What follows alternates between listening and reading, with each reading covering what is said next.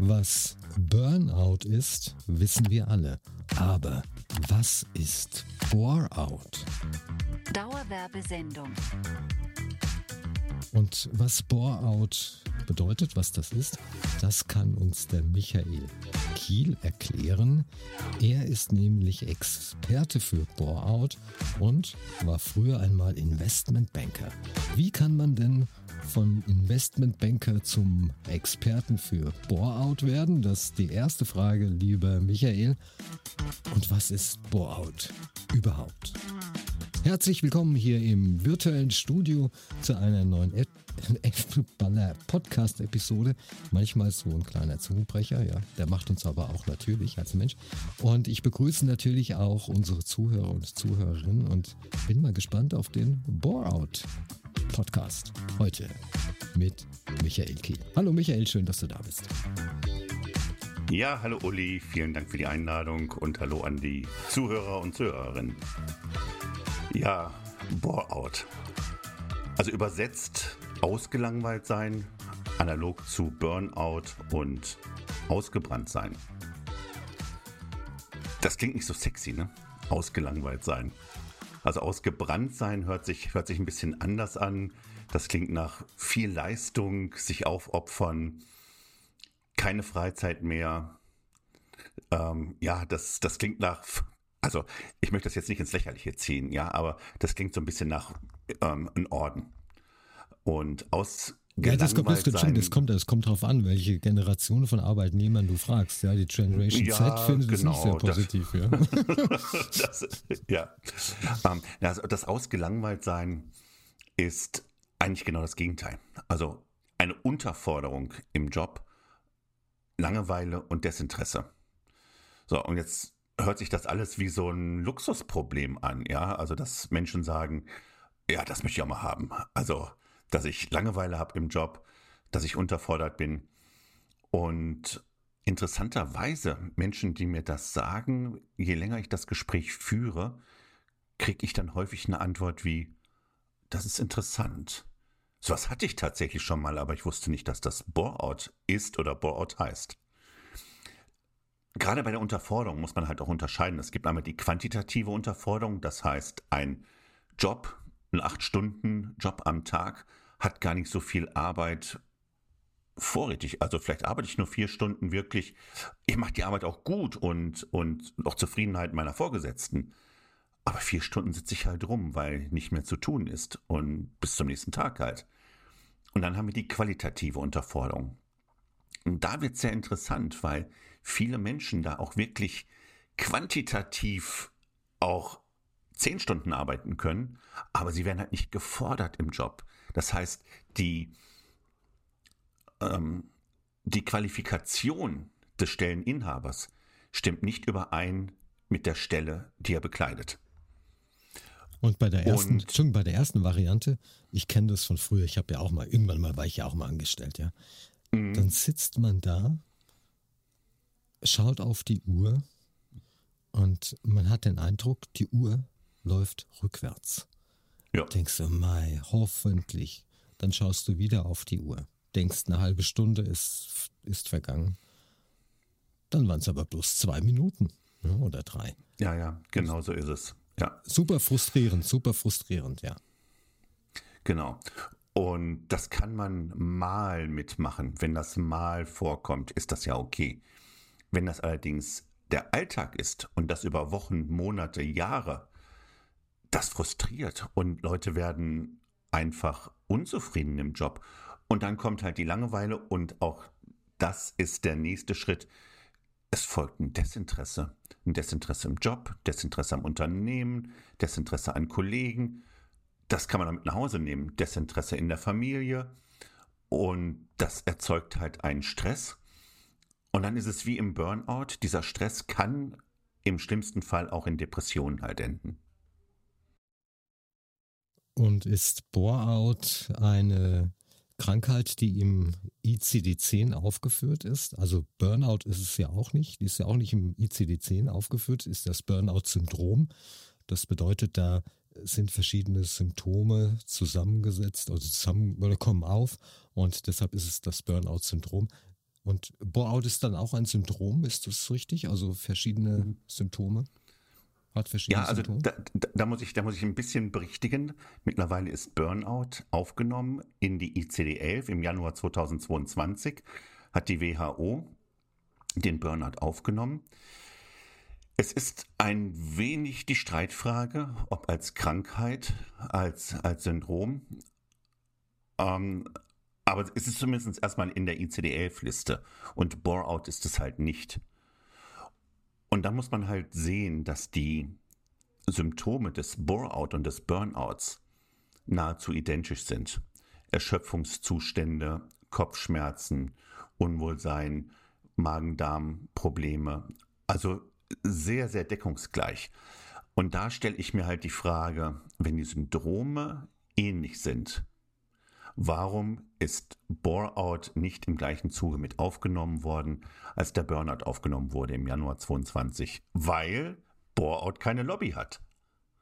Bore-out hat einfach keine Lobby und ist ein Tabuthema in Deutschland. Ja, stell dir mal vor, also du bist Vorgesetzter, dein Mitarbeiter kommt zu dir und sagt, Uli, wir haben ein Problem. Nee, eigentlich nicht wir. Du hast das Problem, weil du zahlst mir volles Gehalt und ich arbeite nur 50 Prozent. Hm, was wirst du denn da machen? Also gibt natürlich mehrere Wege. Also der verständnisvolle, der empathische Chef wird sagen, Uli, vielen Dank, also vielen Dank, dass du kommst. Wir müssen darüber sprechen und wir werden eine Lösung finden. Aber da ist halt auch viel Ego mit dabei bei den Vorgesetzten. Denn Bore-out wie Burnout ist ein Führungsthema. Und dann heißt es, ja, wie kann das denn sein? Und ähm, da musst du halt Arbeit suchen. Oder im schlimmsten Fall, ah, gut, dass du es ansprichst, weil wir müssen eh 10% Personal einsparen. Dann schauen wir doch mal, wie wir deine vier Stunden am Tag auf deine Teamkollegen verteilen. Und du darfst dir die Papiere holen. Ja, vielleicht, also, haben, vielleicht, vielleicht, haben, vielleicht haben die auch ein kleines Bore-out und dann kann man ja ein bisschen was da umschichten. Also interessanterweise ist es wirklich so, dass Bore-out in den Führungsetagen häufiger vorkommt als in der Sachbearbeiteretage. Und das ist damit begründet, weil? Es ist damit begründet, dass je höher du im Prinzip, also ich war ja früher mal Investmentbanker, ja, und da gab es so einen Spruch, der ging in die Richtung, deine tägliche Arbeit, nee, wöchentliche Arbeitszeit war es sogar, die wöchentliche Arbeitszeit korreliert mit deinem Golfhandicap. Okay. Die wöchentliche. Ich spiele kein Golf, deshalb kann ich jetzt nicht lachen. Deshalb kann ich jetzt nicht lachen. Korreliert. okay, gut, ich lache für dich mit. Korreliert mit deinem Handicap. Also, je niedriger das Handicap, desto besser spielst du und desto häufiger warst du logischerweise auf dem Golfplatz. Wenn du auf dem Golfplatz bist, kannst du nicht arbeiten. Ähm, hast also im Prinzip die Wochenarbeitszeit. Ähm, wenn die Wochenarbeitszeit bei 20 ist, ja, und ein Handicap bei, bei 20, dann spielst du schon recht gut, ja. Und ist das Handicap bei 10, bist halt nur 10 Stunden auf der Arbeit und du spielst noch besser Golf. Also ähm, äh, auch das wieder, ähm, das darf nicht ins Lächerliche gezogen werden. Bei Führungskräften ist es halt häufig so, ähm, also gerade eben auch in, in solchen Situationen, wo ähm, die Teams größer sind und diese Teams dir selbst als Vorgesetzten auch Arbeit logischerweise abnehmen, ähm, du viel stärker in der Lage bist, in so ein Unterforderungsthema zu kommen. Ja, also das so war es bei mir. Ich war, ich war bei einer, bei einer Bank, ähm, hatte Teamverantwortung und mein Bestreben war es eigentlich, nochmal einen Schritt auf der Karriereleiter nach oben zu gehen. Ich war 50 Jahre damals. Die Stelle des stellvertretenden Abteilungsleiters war frei.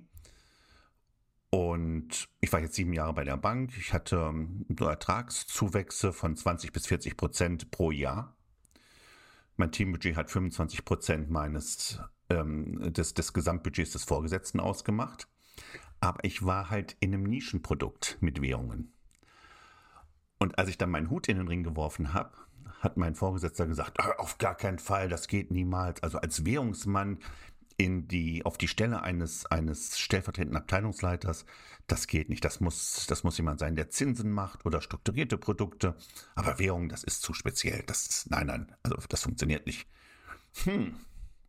Und dann stand ich da im Hemd, hatte Ambitionen, weiter fortzuschreiten oder auch im Prinzip meine mehr Leistung zu erbringen.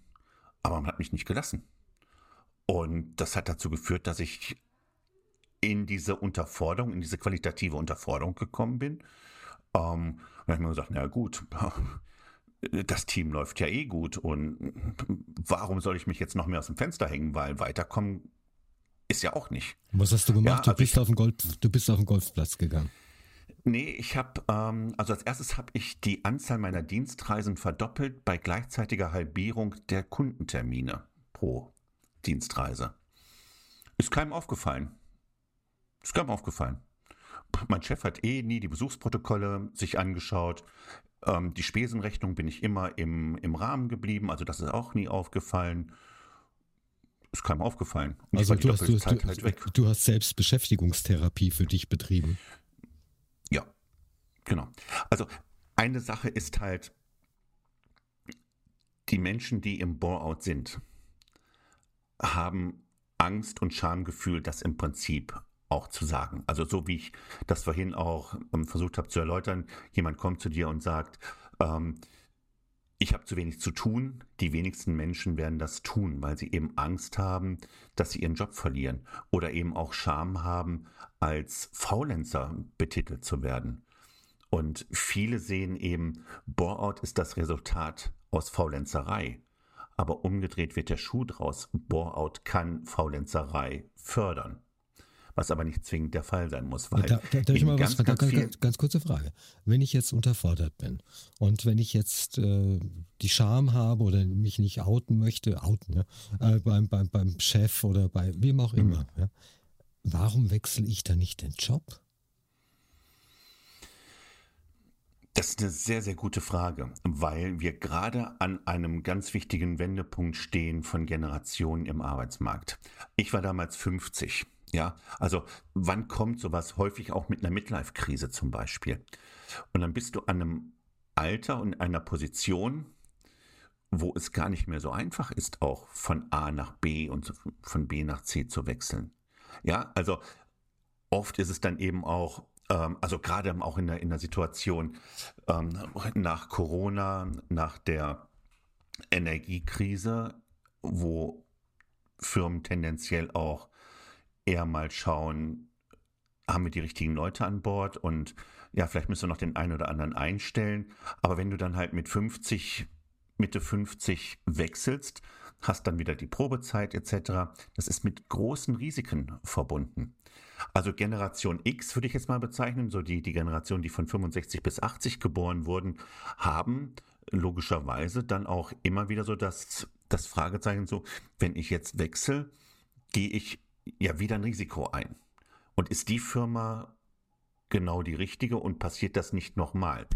Generation Z, die also so ab 1995 geboren wurden, haben auch ein ganz anderes Verständnis von, vom Sinn an der Arbeit. Wenn der Sinn in der Arbeit nicht vorhanden ist und wenn du auch, du bist 20, Anfang 20, Ende Ende Teenager, Anfang 20 und du merkst, hm, so richtig ist es aber hier nicht der, der Job. Was hast du denn zu verlieren? Du hast das, die gesamte Arbeitszeit noch vor dir, das ganze Leben, was Arbeiten anbetrifft. Du hast beispielsweise auch noch keine Rentenanwaltschaften oder ähnliches. All ja, das, muss, ja, muss ja gar nicht so weit gehen. Man muss ja gar nicht so weit gehen. Du hast keine, du musst vielleicht keine Miete bezahlen, weil du noch zu Hause wohnst. Auch das, du genau. Hast, du hast möglicherweise keine, äh, bist nicht Kinder. verheiratet, genau, hast keine Kinder, hast keine Hypothek, ja. die du abbezahlen musst, also Verpflichtungen ja. null. Es ist viel einfacher ja. zu sagen, wenn du, wenn du 20 bist, zu sagen, nö, das passt mir hier nicht. Da habe ich keinen Bock drauf das, das fordert mich hier nicht. Und das höre ich so oft mittlerweile, dass junge Menschen wirklich mit, mit Elan in den Job gehen und dann sagen, boah, nee. Und das noch für die nächsten, ich weiß nicht, fünf, zehn oder 20 Jahre, nee, beim besten Willen nicht. Da gucke ich mal, was mir die Welt halt noch mehr bieten kann. Ja, und dann, und dann, und, und dann, und dann, wenn man 50 ist, darf man auch nicht vergessen, Entschuldigung, wenn du jetzt ähm, vielleicht mit 30, 35 dir eine Wohnung oder ein Haus gekauft hast, mhm. angenommen. Ne? Und dann hast du vielleicht eine Hypothek, die 25 Jahre lang genau. läuft, das darf man alles nicht vergessen. Und dann ist die Frage, ist die Hypothek anschließend auch schon abbezahlt oder gibt es eine Anschlussfinanzierung? Ja, kann ja, ja auch sein. Also, ja. Und das, dann das hast du, und dann hast du, genau, dann hast du vielleicht noch Kinder und die sagen dann, Papa oder Mama, äh, ich würde gerne studieren, bezahl das mal. Ja. Und dass man dann im alten Job bleibt, um safe zu sein, dann ist es ja nachvollziehbar, ist ja völlig verständlich. Ja. Genau, also das, das fällt alles unter das Stichwort Sicherheit halt, Sicherheitsdenken. Und wir sind in Deutschland nun mal auch ein Volk, das tendenziell eher auf Sicherheit baut. Was ja auch gar nicht schlecht ist, ja, und das ist auch keine Wertung, sondern es ist einfach so, wie es halt nun mal ist. Auf Nummer sicher gehen und dafür eben auch durchaus einen Schmerz zu tragen. Und das ist ein Schmerz. Ich kann das aus eigener Erfahrung sagen. Wenn man morgens aufwacht und sagt, oh, nee, eigentlich hast du überhaupt keinen Bock und du fährst schon irgendwie mit einem unguten Gefühl auch zur Arbeitsstelle. Ja, und irgendwie nervt dich alles drumherum, aber du weißt halt auch, das ist es nicht. Und bei mir war es dann halt so, dass irgendwann äh, ähm, halt doch aufgefallen ist, dass ich nicht mehr mit dem mit dem Elan dabei bin, also wie es anfangs halt war, und man hat neben unter mir einen Stellvertreter aufgebaut.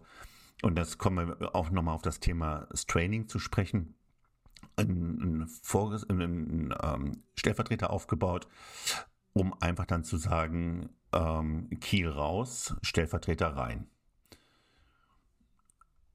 Und dann ist es halt eine Frage des, der Höhe des Schecks, dass man irgendwann sagt, okay, gut, wir passen halt nicht mehr zusammen.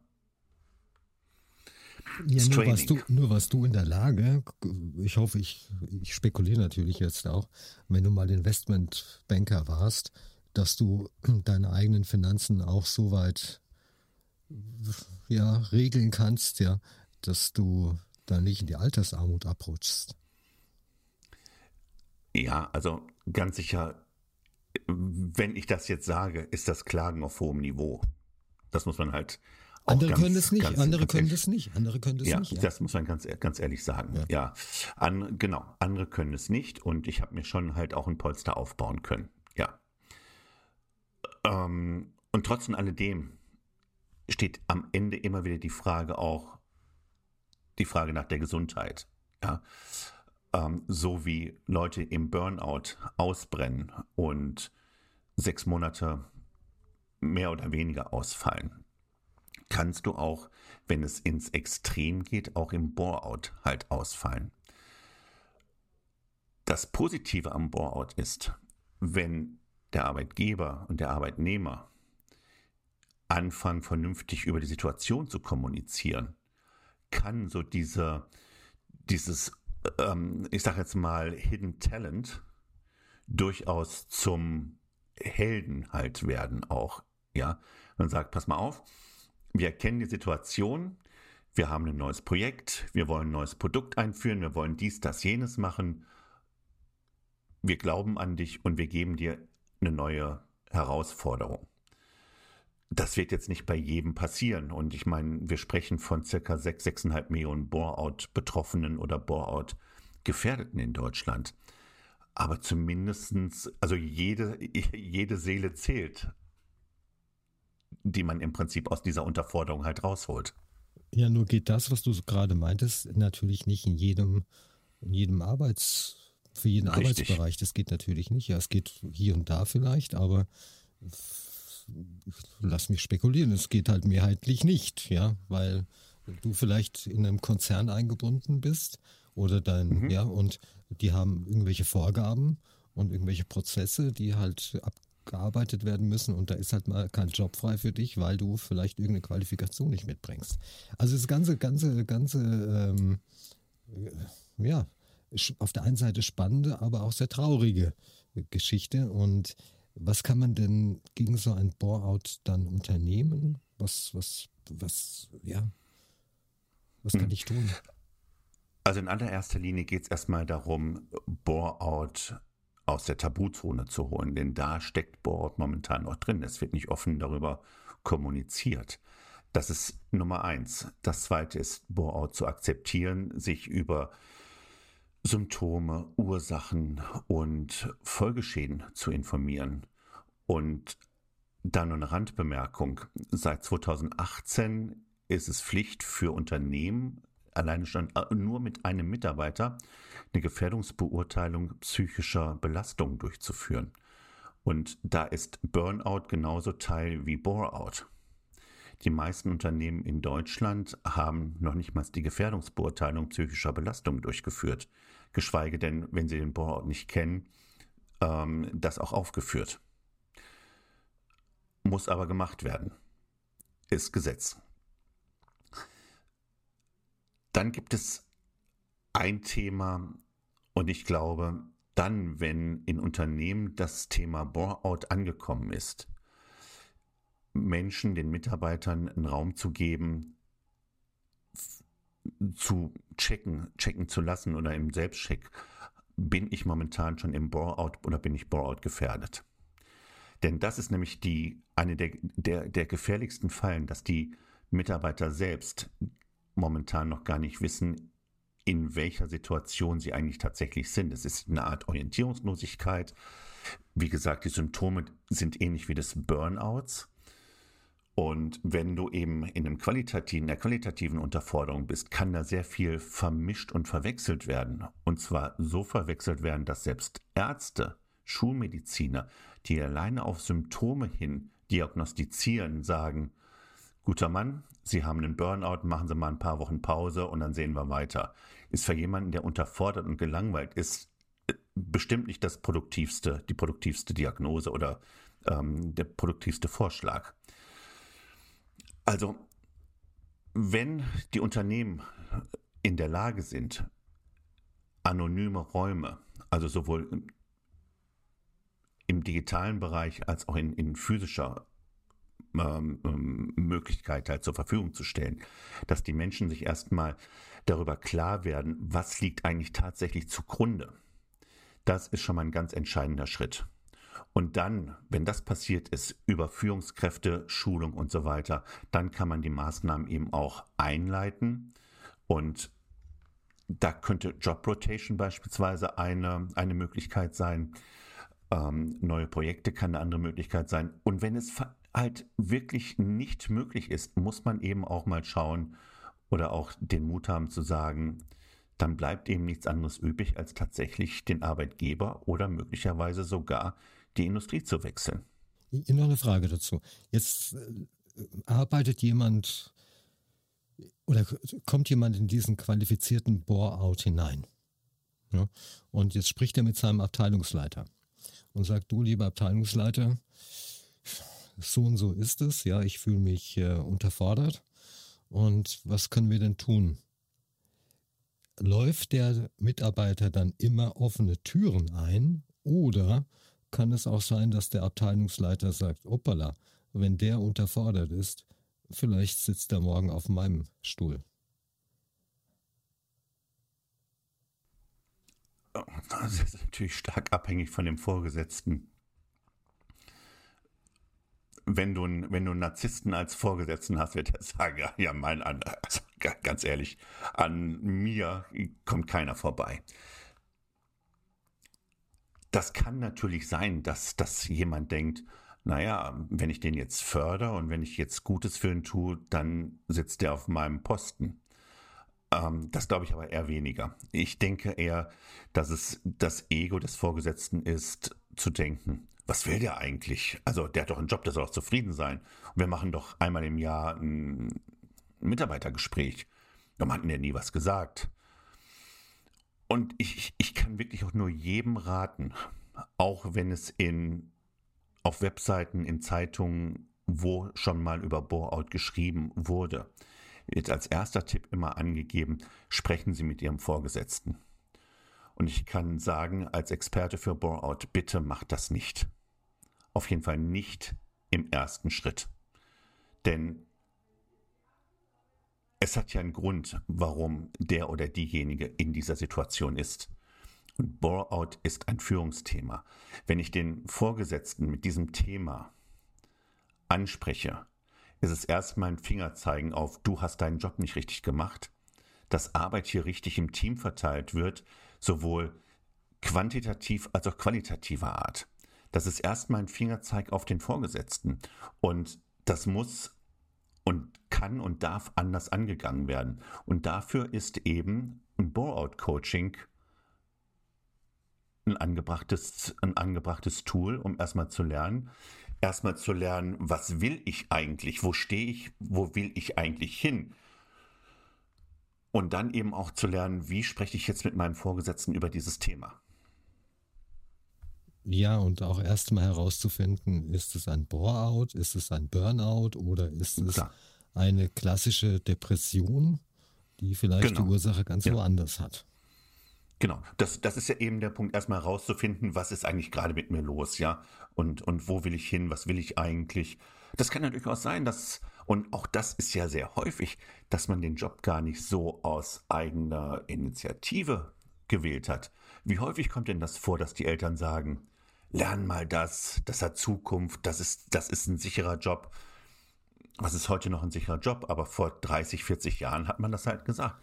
Lern Bankkaufmann, das ist ein sicherer Job. Ah, okay, damals war das so, ja. ganz klar. Und dann ist natürlich, und dann ist natürlich auch so, wenn wir, wenn wir mal über das in ländliche Gebiete fahren, da ist gar nichts an Industrie und plötzlich kommt da so eine Riesenfirma, die steht da irgendwo, mhm. irgendein Weltmarktführer, aber außenrum gibt es nur Bauernhöfe. Das heißt, du musst dort arbeiten, ob du Lust hast oder nicht, weil es gibt sonst nichts.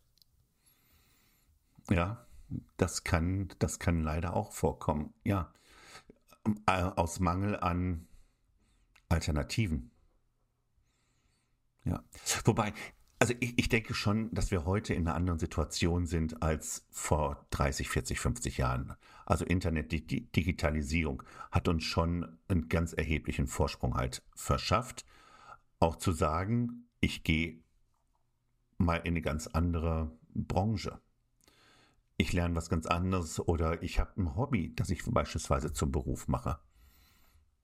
Genau, das wollte ich gerade fragen. Wenn ich jetzt, wenn ich jetzt äh, acht Stunden arbeite, aber nur vier Stunden ausgelastet oder unterfordert bin, dann könnte man ja rein theoretisch die Zeit auch verwenden, um sich ein Business nebenbei aufzubauen und oder vielleicht ein Hobby, einem Hobby zu frönen, weil wenn ich eh fertig bin, das merkt ja sowieso niemand, ob ich, also ich habe ja mein Arbeitspensum abgearbeitet, ja, und sich da vielleicht ein bisschen engagiert, das kann ja auch ehrenamtlich sein, das muss ja nicht immer gleich Business sein, um, äh, um da einen Ausgleich zu erhalten.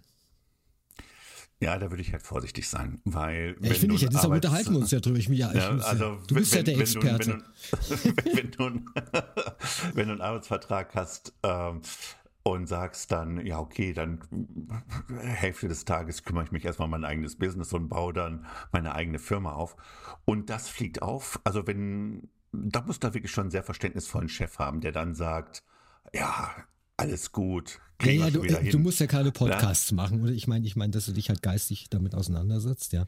Und zur Aber Ideenfindung, ist, Ideenfindung. Ja. Aber ich sag mal, wenn es jetzt hergeht in die Richtung, ähm, ich bleibe mal bei einem Beispiel, du bist bei einer Bank beschäftigt und sagst, okay, dann machst du halt den Bankfachwirt oder den Bankbetriebswirt obendrauf und lernst dann halt eben auch während der Arbeitszeit da kann man, das, das ist sicherlich vertretbar, ja.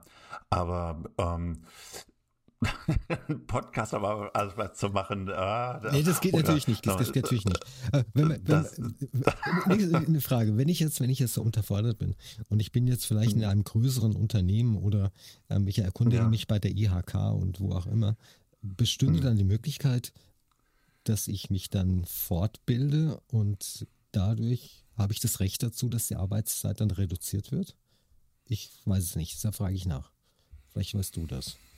Das heißt, okay, ich mache jetzt mein IHK, IHK, IHK-Fachwirt für bla ja, und äh, der ist nachmittags und dann, oder zweimal die Woche nachmittags, kriege ich dann vom Arbeitgeber frei, weißt du das? Ich weiß es nicht. Ich weiß es auch nicht. Das, also ich bin da jetzt kein Arbeitsrechtler, um da sagen zu können, das funktioniert. Und das ist mit Sicherheit ja auch abstimmungsbedürftig mit dem Vorgesetzten, ja. zu sagen, ich mache das und die und die Weiterbildung, ich zahle die selbst. Ähm, ist das für dich okay, wenn ich zweimal in der Woche für zwei Stunden früher nach Hause gehe oder dann im Prinzip zur EHK fahre und dann mich da hinsetze und lerne. Also ich denke, dass das auch ja sehr individuell halt abzuklären ist mit dem, mit dem Arbeitgeber, wenn das in das Berufsbild mehr oder weniger halt reinpasst als Weiterbildung.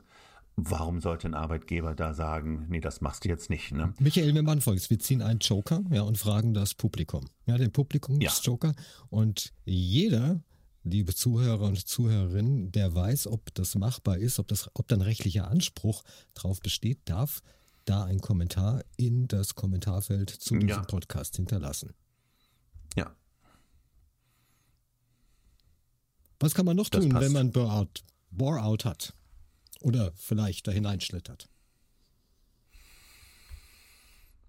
Also wie gesagt, erstmal ist es wirklich wichtig herauszufinden, ist es, was ist es tatsächlich, was dahinter steht, warum ich auf einmal unzufrieden bin im Job. Ähm, also bei mir war es tatsächlich so, dass ich für mich die Entscheidung getroffen habe, die Industrie zu verlassen und nochmal komplett von vorne anzufangen. Also ich habe mit 50, 51 fast angefangen, ähm, mein Kommunikations- und Betriebspsychologiestudio zu beginnen. Ich habe äh, eine Hypnose-Coach-Ausbildung gemacht ähm, Atlas-Therapie. Was hat deine Familie dazu das, gesagt? Hat gesagt, Michael hat sie nicht mehr alle oder Schraubenlocker oder wie war das? Ja, so ähnlich. Ja. ja. Bedauern. Ja, das, ja, gut, das, das, ist, das ist natürlich so erstmal die, die, erste, die erste Frage. Ja, meinst du wirklich? Ja. Und mh, mm, ja, für mich war es tatsächlich so, dass, dass dieser Ruf da war, okay, du willst ein Studium jetzt beginnen, du willst es zu Ende bringen auch in einem ganz anderen Metier. Und ich bin ja eigentlich auch, also ich bin ja nicht in meinem Job gewesen und habe gesagt, du hast ein Bore-out. Und das hat irgendwie so die, die Klinge, die, die Glocke hat geklingelt. Das war für mich ein Prozess, das rauszufinden. Und das hat Jahre gedauert, bis das rauszufinden, weil es eben so ein Tabuthema ist und nicht an jeder Hausecke und in jeder Zeitung und in jedem Magazin zu lesen ist. Also und ich arbeite da ganz gerne mit meinen Coaches mit einer japanischen Methode oder auch eher Philosophie des Ikigais. Und das ist eine hochspannende Sache. Das ist auch keine Sache, die du in zwei Stunden oder an einem, an einem Nachmittag abreißt. Das sind, also das ist das kann hochkomplex werden, indem dass man sich fragt, wofür bist du eigentlich tatsächlich? Oder sagen wir, äh, fangen wir erstmal damit an, was ist Ikigai? Das Ikigai gibt ja am Ende eine Antwort darauf, was ist eigentlich der Sinn des Lebens, warum stehe ich morgens auf? Was will ich tatsächlich machen? Ja, also wofür, was habe ich für ein Talent? Was will ich machen? Wofür werde ich letzten Endes auch bezahlt? Und was braucht die Welt? Ja, und das kann Wochen, vielleicht sogar Monate dauern, bis man dieses Ikigai hat. Und wenn man das gefunden hat, dann kann man sich auch sehr schnell die Frage beantworten, ist das, was ich gerade in meinem Job mache, noch das Richtige? Oder brauche ich tatsächlich, um, um mein Ikigai, um meinen Sinn wieder zu finden, muss ich tatsächlich eine Entscheidung fällen und zu sagen, ich mache hier einen Punkt und ich fange ein neues Leben an. Ich lachte, ich, ich, ich lachte vorhin, weil ich hatte ja 25 mhm. Jahre lang, war ich ja Inhaber eines Softwarehauses. Und ja. mit 40 Jahren ungefähr war genau dasselbe Problem wie bei dir. Da habe ich äh, ja, die Firma mehr oder minder zugemacht und von heute auf morgen. Und ähm, habe mich dann auch mit Hypnosetherapie auseinandergesetzt, habe meinen Heilpraktiker für Psychotherapie gemacht. Und ja, ich habe dir das im Vorgespräch ja schon gesagt, meine Nachbarn, Freunde, die haben alle gesagt, ey, Uli, wie wär's, du gehst mal zum Arzt, ja? Weil hm. du gibst dir gerade einen guten, gut dotierten Job auf für etwas, was du, was, von dem du nicht weißt, was, was, was bei rauskommt. Ja? ja. Nur der innere Trieb war, ich möchte was komplett anderes machen. Ich möchte Menschen helfen und ich habe keine Lust mehr, bis ich 60, 65 bin, ITler zu sein. Ja, und das hat, mhm, das, Gott sei Dank ja. funktioniert und ich hatte auch die Unterstützung meiner Frau. Das war für mich ganz wichtig, dass die halt gesagt hat, ähm, mach das, wenn es für dich gut ist, weil auch du hast viel, ganz am Anfang etwas von körperlichen und psychischen Problemen erzählt, weil es wirklich, es war irgendwie so eine Leere, der, der Ant, es war kein Antrieb mehr da, irgendwie einen Hörer mhm. in die Hand zu nehmen, Akquise zu betreiben, diesen ganzen Kram, der halt im, in so einer kleinen Firma da anfällt. Oder auch zu programmieren. Ich habe gesagt, ich habe echt keinen Bock mehr. Ja, das war sehr, ja. sehr unschön, die Zeit. Ich kann das 100% nachvollziehen, das, was du sagst. Und in den vielen, vielen Gesprächen, die ich mit Menschen führe, jetzt eben aus dem Thema oder mit dem Thema Blowout, ja, ich höre das immer wieder, dass irgendwann dieser Punkt erreicht ist. Und ich sage nicht, dass es zwangsläufig auch tatsächlich zu einem Umdenken oder auch zu einem Jobwechsel kommen muss. Also auch, dass du das gesamte Industrie halt auch verlässt und was anderes machst. Manche sagen, okay, das war jetzt mal so ein, ja, so ein kurzes Gastspiel, aber im Endeffekt habe ich doch wieder meinen Sinn darin gefunden, genau das weiterzumachen, ja. Und diesen Weg zu, zu, diesen Weg zu gehen und dann auch das Ziel zu finden. Dabei, so sehe ich das, brauchen halt viele Menschen einen Coach, einen Mentor. Und das ist auch nicht irgendwie was Schlimmes oder was Schlechtes. Ja, jedes, jeder, jeder Fußballverein hat einen Coach. Jeder Tennisspieler, der, also das muss jetzt auch kein Weltklasse-Spieler sein, aber jeder Tennisspieler, der einigermaßen den Ball über, über das Netz bringen will, hat einen, hat einen Coach, hat einen Trainer. Ja, und nicht nur, und nicht nur, und, nicht, und nicht nur, Entschuldigung, nicht nur einen, der zeigt beim Tennis, wie man den Schläger hält, sondern auch einen Mentalcoach, das Mentalcoach, ja, ja genau. Und in Amerika, in Amerika ist es üblich, ja, dass sich die, dass sich jeder irgendwann mal auf die Couch legt und von, sein, von seinem Thema mhm. seinem Coach erzählt. Nur in Deutschland, da hat es irgendwie so ein, so es, es, hat einen negatives, negativen Beigeschmack. Ja. Du liegst auf der Couch, du hast eine Macke. Ja. Und genau das ist es halt eben nicht. Ne? Ähm, was jetzt auch nicht heißen muss, dass jeder sich auf die Couch legen muss. Also das, das, das, das klingt immer so ein bisschen pauschal, aber das ist es ja auch nicht. Aber es ist halt nichts, nichts Verwerfliches daran, wenn jemand sagt, ich hole mir jetzt einfach mal Hilfe und schau, wie finde ich jetzt meinen Weg. Ja, also jeder, der Mount Everest besteigt, ja, und nicht ähm, Reinhold Messner heißt, sagt, dann nehme ich mir einen Sherpa für, weil der kennt den Weg. Ja, so weit musst du gar nicht gehen. So weit musst du gar nicht gehen. Geh mal ins Fitnessstudio. Wie viele Menschen sich einen Fitnesscoach holen, ja, und damit er denen die Übung oh. zeigt. Ja, also was in anderen Bereichen völlig normal ist, ist im mentalen Bereich irgendwie als Macke wird es abgetan, so wie mhm. du es auch gesagt hast. Wenn du ja. unseren Zuhörern und Zuhörerinnen einen Tipp geben könntest, wie sie denn ja so ein Bore-out feststellen können, möglicherweise. Und ähm, wie sie möglicherweise dem entgegenwirken können, weil wir machen diesen Podca Podcast ja nicht nur für uns oder zur Aufklärung, sondern auch, mhm. dass wir den Zuhörern und Zuhörerinnen wirklich einen Tipp geben können, den sie in den Alltag einbauen können. Also Tipp oder Ratschlag Nummer eins ist, ich habe eine Checkliste erstellt, dass jeder in der Lage ist, für sich herauszufinden, habe ich einen Board oder nicht. Das ist Nummer eins. Und die Checkliste kann über meine Webseite michaelkiel.com abgefragt werden. Wird sicherlich in den Shownotes verlinkt. Jawohl. Und die zweite Sache ist, und ich nehme das mal als Zitat aus einem Buch, eine der eines der ganz, ganz wenigen Bücher, die über das Thema Bore-out bislang geschrieben wurden, von ähm, Rotlin und äh, Werder, die im Prinzip die Väter für diesen Begriff des Bore-out sind. Ein Bore-out ist kein Bore-out, wenn das Nichtstun nicht versteckt werden muss. Was heißt das?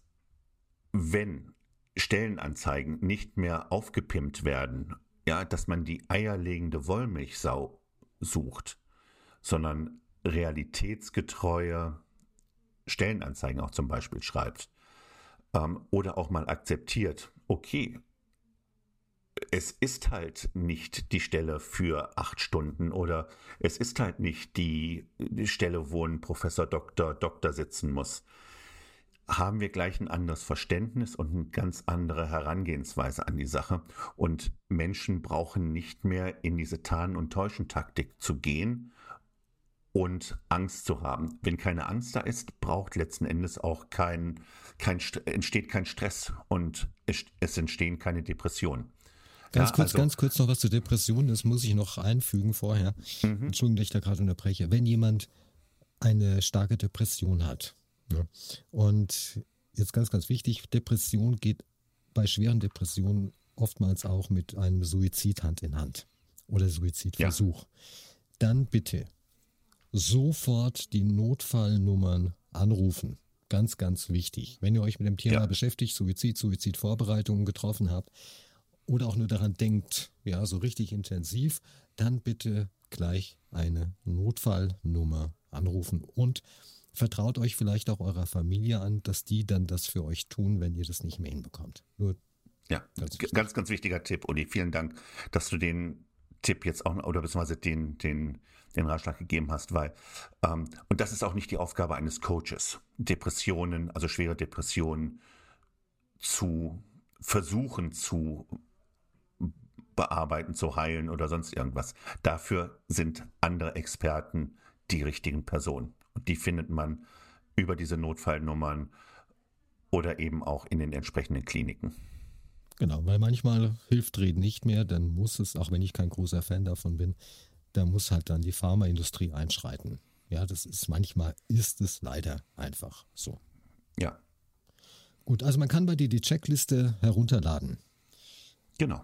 Also das ist der Check für denjenigen, diejenige, wenn man äh, richtig, richtig gendern, der, die, dasjenige sich die bei uns Liste muss man, einmal Bei uns muss man nicht gendern. Ich, mich interessiert das auch überhaupt nicht, weil hier das Thema im Vordergrund steht und es ist mir wichtiger, okay. als wenn sich irgendeiner darüber aufregt, dass sie gegendert oder nicht gegendert wird. Ist mir völlig egal.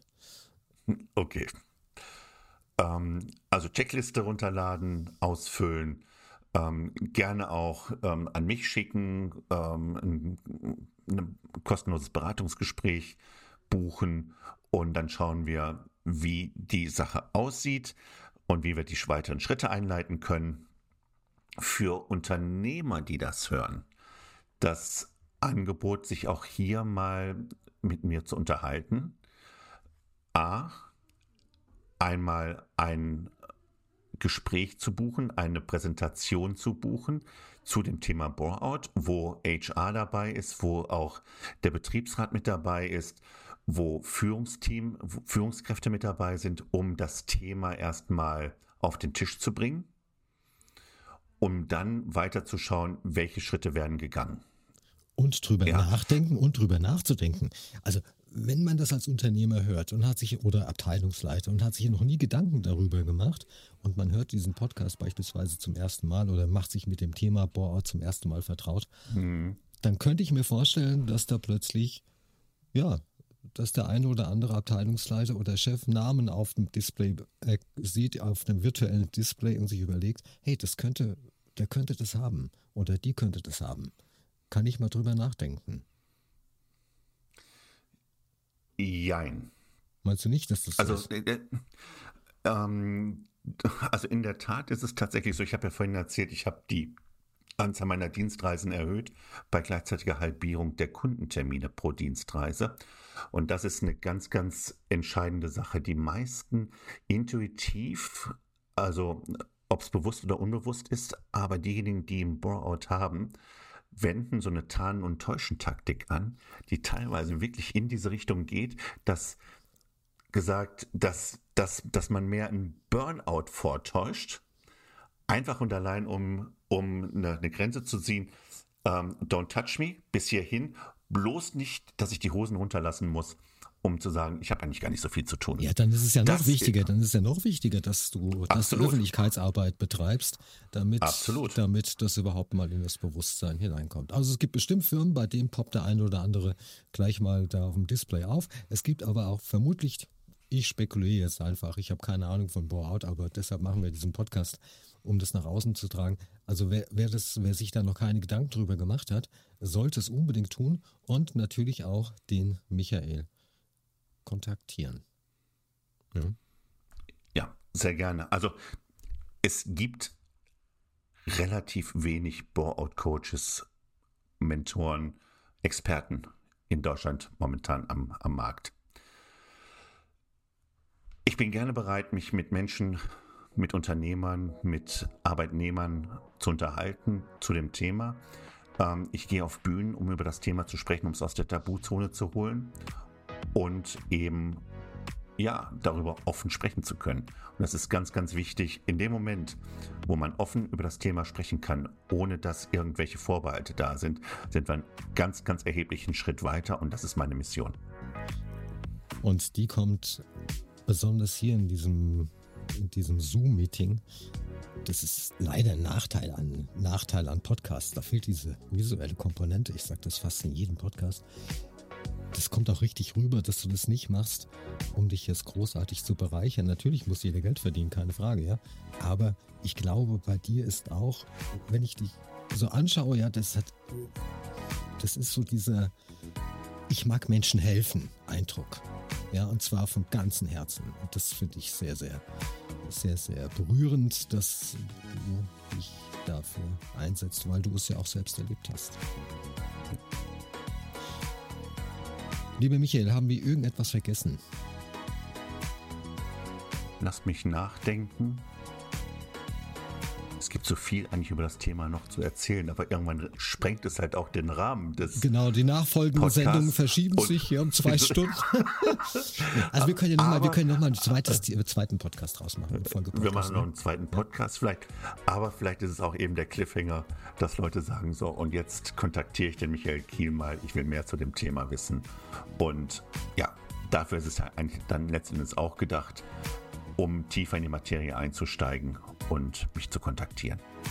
Spannendes Thema, heute wieder viel gelernt in diesem Podcast. Ich hoffe, liebe Zuhörer und Zuhörerinnen, ihr könnt euren Nutzen hier aus, diesem, aus dieser Podcast-Episode zum Thema Bore-out ziehen. Bedanke mich natürlich auch bei dir, lieber Michael. Und wie gesagt, wer den Michael kontaktieren möchte, alle Infos zu Bore-out und zu Michael sind in den Show Notes zu diesem Podcast eingebunden, sodass ihr ja, relativ einfach Kontakt aufnehmen könnt.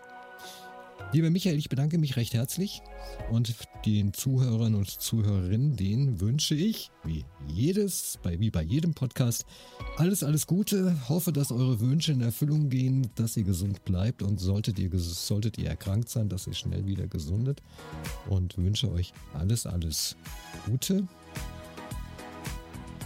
Ja, vielen Dank, Uli, für die Einladung jetzt zum Podcast. Und ich schließe mich deinen Wünschen an. Dem habe ich nichts weiter hinzuzufügen. Ähm, alles, alles Gute auch für die Zuhörerinnen und Zuhörer. Servus und bye bye. Ciao. Danke.